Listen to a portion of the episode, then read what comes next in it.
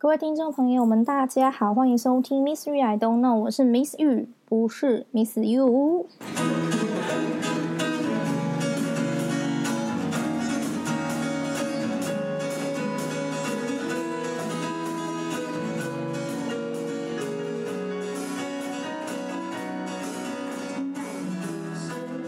节目来到随心所欲的第十二集，先来闲聊一下好了。就是我最近电脑重灌，很神奇的是，我本来有一个外接硬碟，然后还有我包括上一台笔电的档案，然后还有现在这一台笔电的档案。然后因为第一次前一台是微软，然后这一台是 Apple，所以它的格式就有点不太一样。总而言之，我就是。本来以为是那颗硬碟坏掉了，然后就把就就反正就重新格式化，以便它可以符合苹果的的格式。然后我就很我就想说，会不会前一台的电脑的资料不见了？哎，它很神奇的，居然两两台电脑的档案都在，哎，反正就都存进去了。但是，哎，人生怎么会这么多西卡西啊？但是我不知道是不是硬碟坏掉，我不晓得。就是反正现在那个硬碟又打不开了，所以。在大概十一集以前的 Mystery I Don't Know 的档案都在硬碟里面，所以呃，我这一集的很多设，还有十一集的很多设定都是重新设的，然后包括包括那个前后的开场、开场跟退场音乐都是重新剪的，所以如果听起来是大家有没有眼耳力这么强，就是听到有点点不太一样。好，废话废话太多了。但是有人听喜欢听我说废话啦，谢谢大家哦。好，我们要来讲的今天的题目是关于作文。我想说的其实是，好事情是这样子的。我上一集有稍微提到说，我想要兼一些家教来赚便当钱、赚猫饲料钱嘛。对，然后我就就去一些，比如说人力银行啊，或者是。有一些网脸书上面的家教社团就 po 自己的讯息。那以事情一开始是这样，就反正就有一个作文的补习班在台中，作文的补习班，他就他的那个人事主管就打电话来跟我联系，然后就跟我说他的条件怎样。其实他那个他给我他开的那个薪资超级低，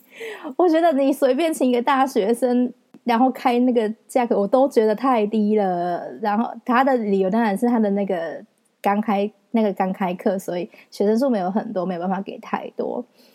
但基于我个人的好奇心，我很想知道，就是坊间会怎么教作文。因为我现在手上有一个在线上的家教，是在教一个嗯，他现在住在美国加州的华人的中文写作。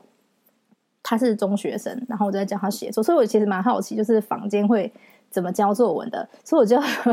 我就去面试，然后去我还去他的那个，他们是叫做师资培训啊，但其实就是听他们要怎么他们的那个一堂课会怎么运作，因为他们都是有 SOP 的。好，然后反正我去面试的时候呢，我就面试了好几个，都感觉感受都差不多，就是那个主管，然后都是男生。都都感觉都一样的调调，他们就会开始一直吹嘘哦，他们的那个补习班就是呃呃发展的很好啊，然后已经好几栋教室啦，有好几个点呐，然后学生数也很稳定啊，然后呃就一直反正就一直吹嘘啊，我觉得 他们都很爱画大饼，对，然后他就开始介绍他们用的那个作文的教学系统啊，他们就他就说。哦，他们是领教育部的补助七千万，然后开发了这一个那个电子的作文教学系统，然后他还就是还播什么，还有播就是跟坊间的教作文有什么不一样啊？怎样怎样的？然后就开始听我介绍说，哦，他们现在嗯，除了现在的呃学校除了看英检之外，他们也会想也会看中文检定，然后他就跟我说，呃，中检的。就是跟英检同一个单位啊，然后那个资格也是现在如果要申请学校啊，干嘛干嘛的也都会看。好，乍听之下都没有什么太奇怪，但是我就他就约跟我约下一次的时间，然后就来接受他们的师资培训。但我反正我回家很多事情就都是细思极恐，越想越奇不对劲的。比如说，我就去，我就记得全民英检的那个主办的单位，它的那个总部，它就设在我的母校的校园里面。然后我不，除非是我，因为我已经毕业十几年了，除非是在这十几年里内里内有什么有什么变化，不然我完全没有印象那个地方也有中检单位的。所以我后来就去查了中检单位的那个。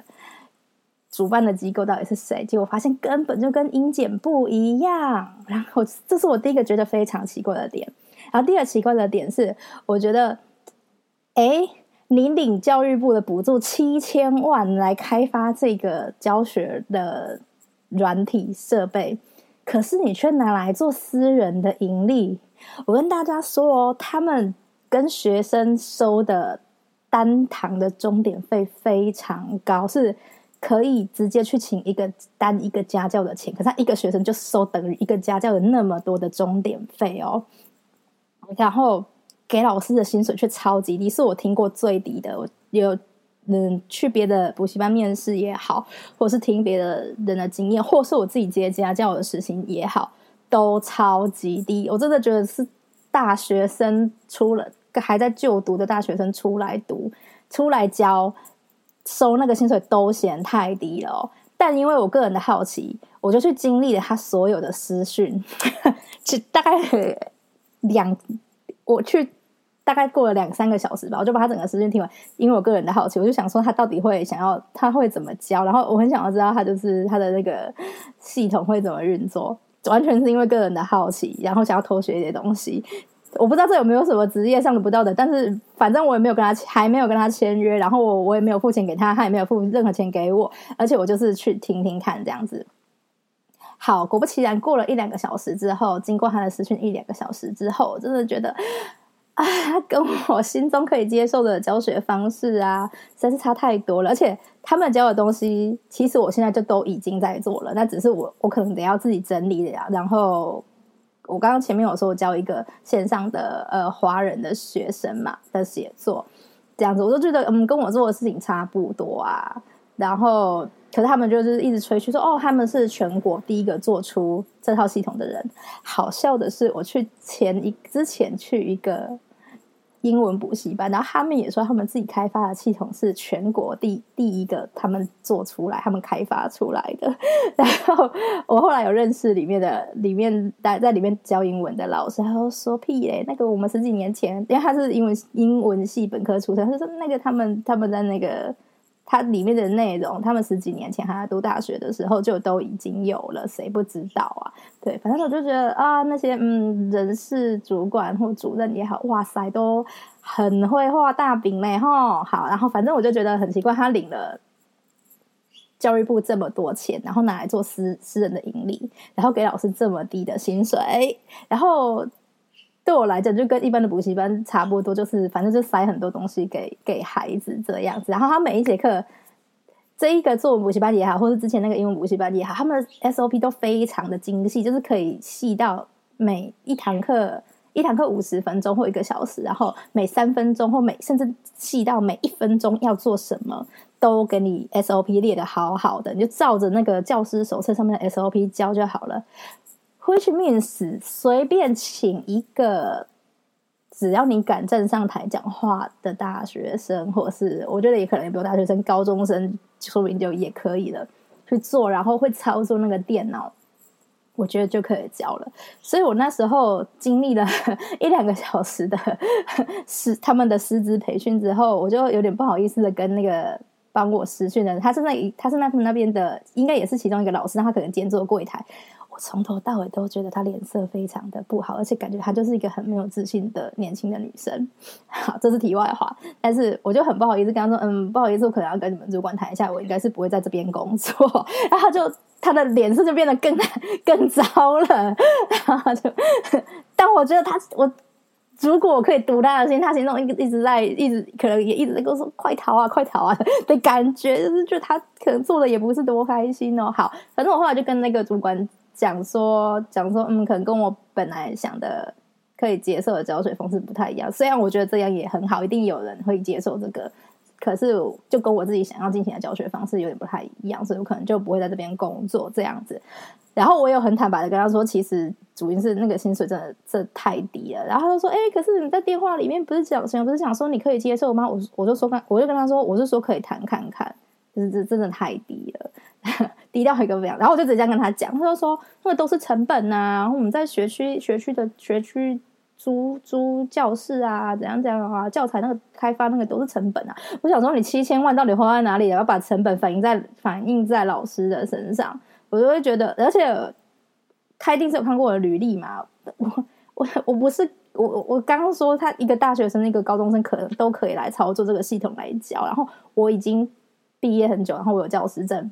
啊我有非常多的教学经验，然后领那个薪水，我真的觉得他好意思开口来问我，我真的从头到尾就是觉得哦，可以可以看看一下现在到底房间作文会怎么教，然后看一下他们到底在做些什么的，然后结果哎，完全都是在我的意料之内哦，就是 跟我心中可以接接受的教学方式，就是我自己不太能接受，然后他又。这有点瑕疵，就是他说什么中检单位跟那个英检单位一样，我觉得他如果不知道详情的人，可能就变成这样框走。反正我现在觉得中检到底是什么东西，到底为什么我就讲中文，为什么还要去考中检？除非我是要去当老师或什么，对，我就觉得很奇怪。除非你看，我们从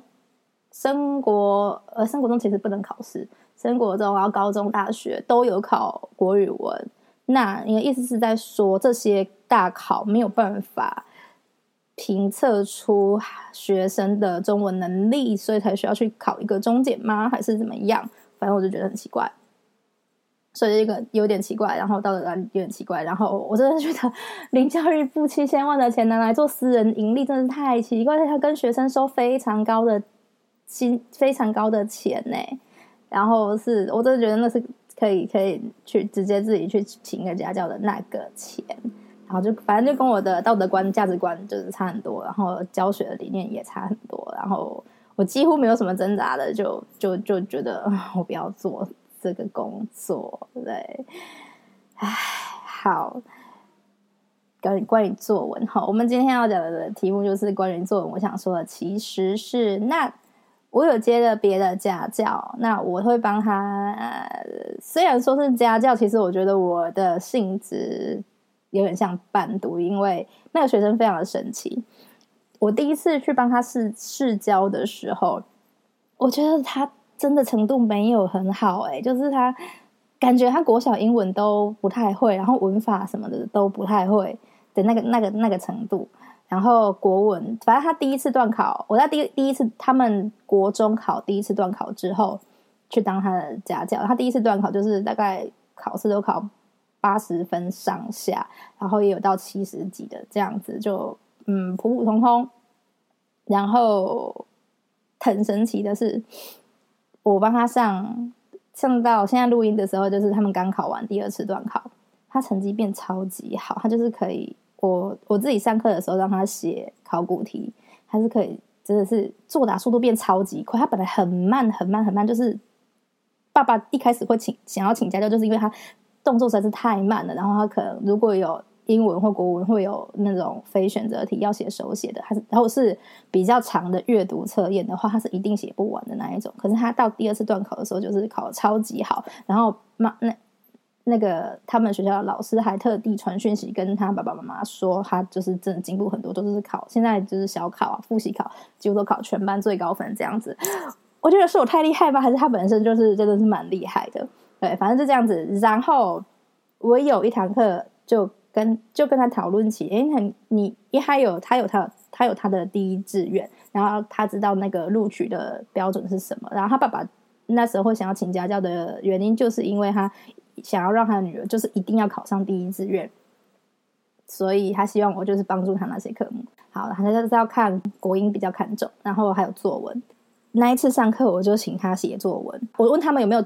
独立的作文课，他说没有。然后说，那我就问他说，那你们老师怎么怎么教作文，或是怎么告诉你们只考作文怎么写？他就跟我说。老师说：“你们要自己去抓那个感觉。”我说：“傻傻鬼，抓什么感觉啦？看嘛看嘛，给我感觉哦。”反正反正很奇怪。好，然后我就教他教了这么一阵子，然后我也有其他的学生这样。感觉就是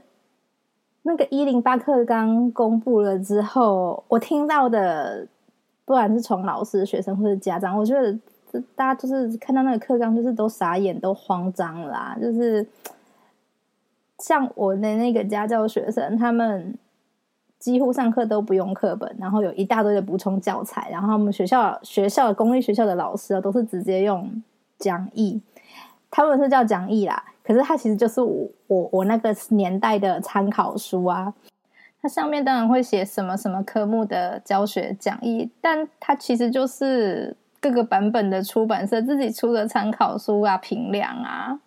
但其实一方我一方面觉得这也没有什么不好啊，本来你房间有任何的教材你都可以拿来用，但是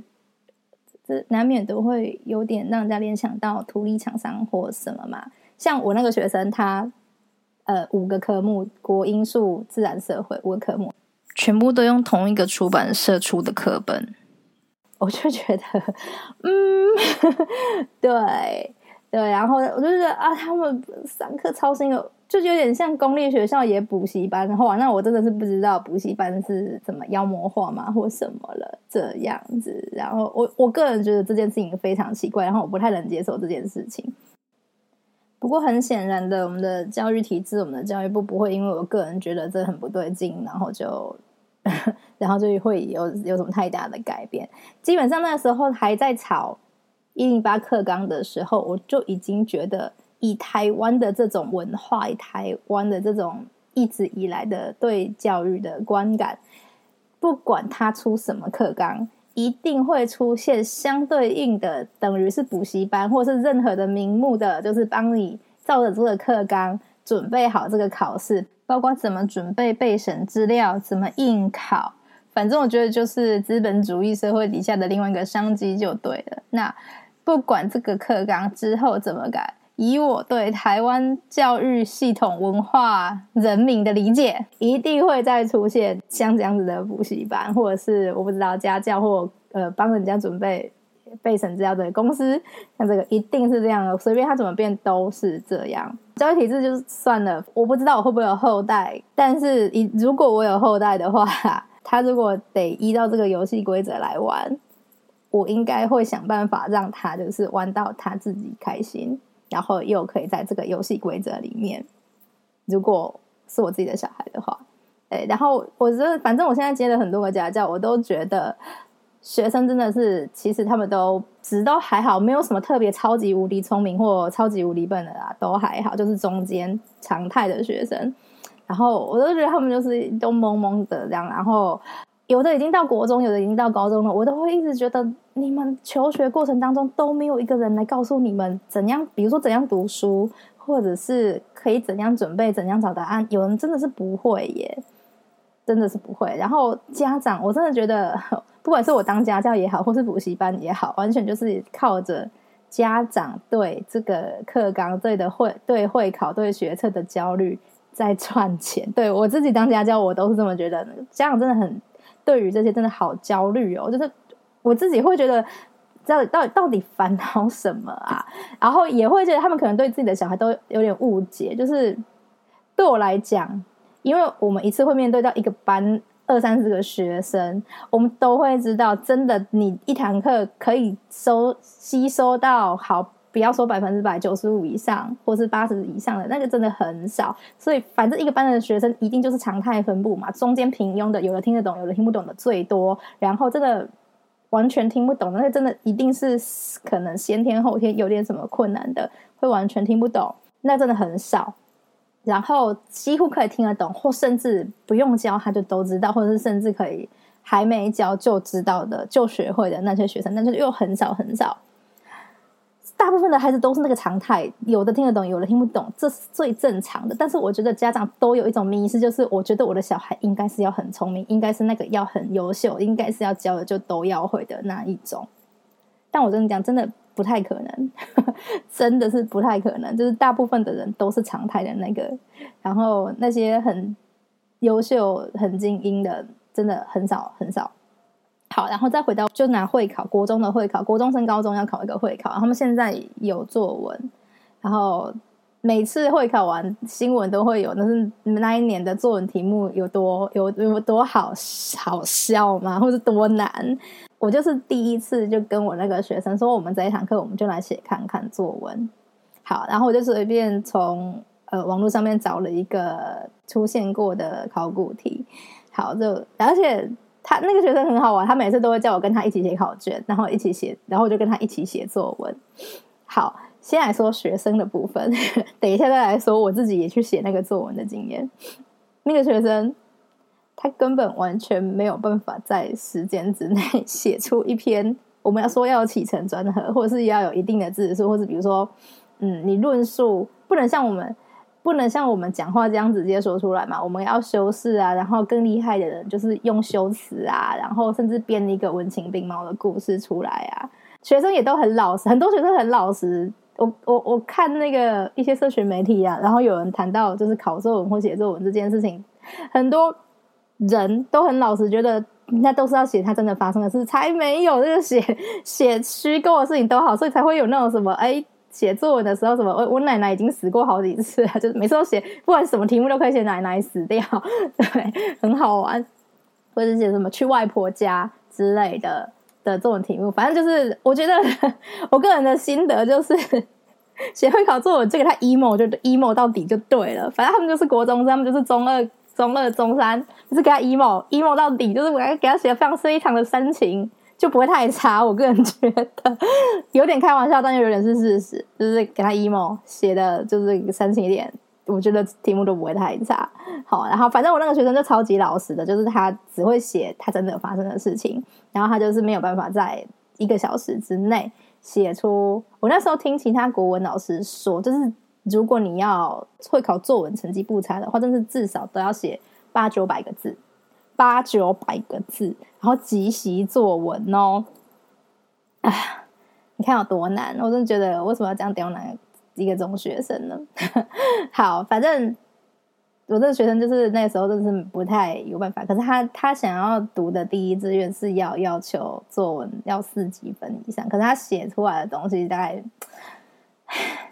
二吧，二级分左右吧，是像这样子。好，这是他，这是我的其中一个家教学生他写作文时候的状况。然后我自己呢？我自己求学的时候，我的作文算很还不错的哦，就是每次写出，每次考试完都会被老师直接把我把我写的东西贴在公告栏给大家看，然后我也是呃会去参加就是作文比赛啊，然后拿校内的文学奖的，所以我觉得我作文还不错。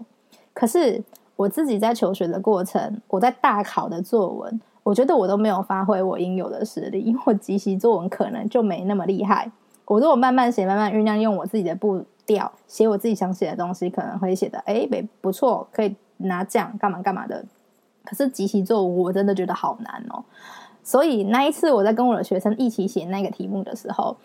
我一开始脑中一片空白，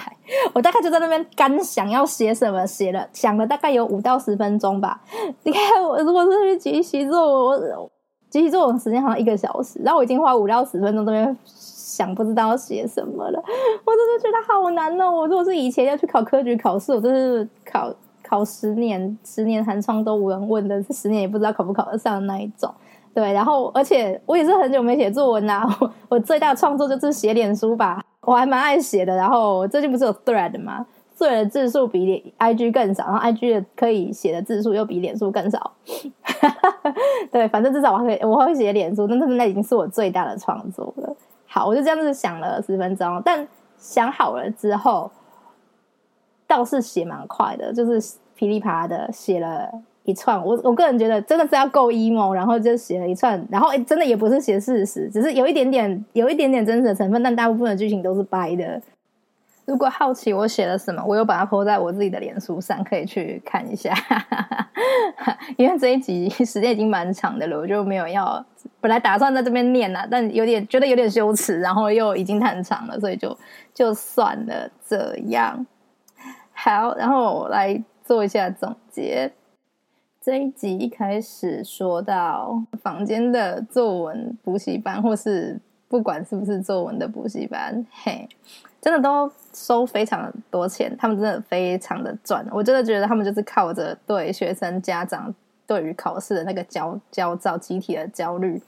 就真的是发大财。就是我没有听我听过的都是赚超多钱的，这是其中一个。但是我个人没有办法接受，一定有人可以接受，一定有人需要，但是我个人就是没有办法接受。可能如果我今天真的穷途潦倒，我还是得我我不我会被逼被生活逼着去当一个补习班老师的时候，我会去做这种事。但是现在我还有选择，我还有能力追求自己的自由的时候，我去 我我可能还不会去做这件事。好，那第二个就是。因为那个英巴课纲，因为那个会考的作文或者是学测的那个作文，真的是让很多学生家长都非常的慌张。然后现在的学生的作文能力真的是也是都不太好。你看，就是这样，他们根本就没有写作文的课，可是却要考，然后老师叫他们凭感觉抓。我想说，这到底是要人家怎样啦？嘿啊，然后不要说不要说国高中生了，现在很多就是你叫得出来的。一些美妆杂志或者就是时尚杂志啊，他们的网络版，我每次看，每次都在挑抓他们的，就是挑错字，真的每篇一定至少至少会有一一两个错字，然后是真的错的很很离谱的那一种啊，所以，哎，反正现在就是也不太阅读，那不，我觉得会写东西的人可能都还比阅读的人就更少更少了，哎，就是觉得好遗憾呐。然后我自己是。因为我本来就还蛮喜欢写作的，然后也都有尝试着要创作，但目前没有写出个什么什么了不起的东西。那我现在最大的创作就是脸书，但我觉得我我还算蛮坚持，就是每天都会 po 一篇，就是今每日报平安。为什么会有这件事情呢？就是从之前前一阵子接连着那个小鬼黄鸿升，然后那个罗佩颖，就是他们都自己在家里面过世，为了 不发生这样的事情，我就是我有跟。我的少数的家人或者是很重要的朋友，跟他们说，我每天都会 po 片这个。所以如果有一天我没有 po 的话，那可能是我真的出了什么事情。然后他们会知道，他们会看，所以他们就会来知道我还确定我还活活着。这样对，是我的生存记录啊。对了，选举快到了，心中真的是唉，美好的盼望就是希望可以选出一个可以。对台湾的教育也好，或者是整体的环境也好，有什么好的贡献的国家领袖？但目前虽然我我是个不太接看新闻报纸的人，但是目前就从就像我我我这样子不刻意的去接收这样的讯息，但都还是会听到一些讯息，我就这样就够了。如果再更多的话，我我可能自己也也承受不了，然后也可能也更也更没有办法理解。但是我都已经觉得。我真的不知道投给谁，感觉真的不不想这样说，可是好像真的只能从烂的里面挑一个比较没那么烂的这样子，我会觉得很遗憾啦。然后你看，就是遗毒，你你要我说，我是当了十几年的老师，然后你要我说，现在的学校跟我好，我十几年刚出刚大学毕业出社会的时候，或是甚至跟几千年前以前的科举。科举来说有什么差别？我个人觉得，对于人的，对于个人的那个压力呀，然后生涯选择的那个沉重啊，或者是讲的更更高尚大一点，你要怎么样度过自己的一生？我觉得这个考试都是 我个人觉得好为难的，很为难的一件事情。但我已经算是在就是。教育考试下面，我已经算是既得利益者了，因为我文化资本就是比较好一点，然后我也考了还不错的学校。但我真的觉得，对其他，就像我前面说的，在这个游戏规则里面，我觉得玩的开心的人真的很少，玩的不开心的人一定才是那个常态。我觉得我对这件事情觉得非常的遗憾，然后对于自己可以。还有一点选择，我觉得非常的庆幸，就是感谢上帝，感谢爸妈，真是，嗯，真的是上上辈子有有有有有做好事，有虽然不至于是救了拯救银河系，但是可能也拯救了一个村落吧。好，叽里呱啦了快半个小时，然后感觉地图炮狂丢，感觉呃把政府啊，然后公立学校啊、补习班啊、学生啊、家长啊，全部都 唠叨了一遍。那感觉做了一些 好像在断人财路没有啦的事情，但我想要表达的是。对于现在的台湾的教育，虽然一直企图要改变，然后是，然后还是会有很多让人觉得遗憾的情况。我我会用我小小的力量，默默的在改变一个学生也好，或一个同事也好，呃，在 小小的角落，然后默默的付出自己的努力，不是只有要抱怨，然后也绝对不是只要嗯。就说别人不是而已，当然是希望我身边的我现在手上的学生们，然后家长们，他们可以有盼望一点。那我的存在也是可以帮助他们的。今天的节目我真的好啰嗦，我太久没有录录录了，所以就叽里呱啦的讲了一大堆。那大家还是可以把想问的问题、想要回馈的事情写在留言区，或是私信给我。虽然没有人、没什么人写，很少人写哈。那当然要鼓励我的话是最开心的啦。我还是一样没有办法。承受得起什么负面的批评哦？哈，谢谢。那我的联联系方式，IG、Facebook 都在都在资讯栏里面。那我们的节目在 Apple Podcast、Spotify 等等的，你想大概你会用的平台都还都听得到。然后一样，日后也是会这样子，呃，随性随性更更新。那有兴趣的朋友还是可以将手刀定起来哦。那今天的美水海当中就录到这边，愿大家的智慧与声量。定神与人爱你们的心都一同增长，拜拜！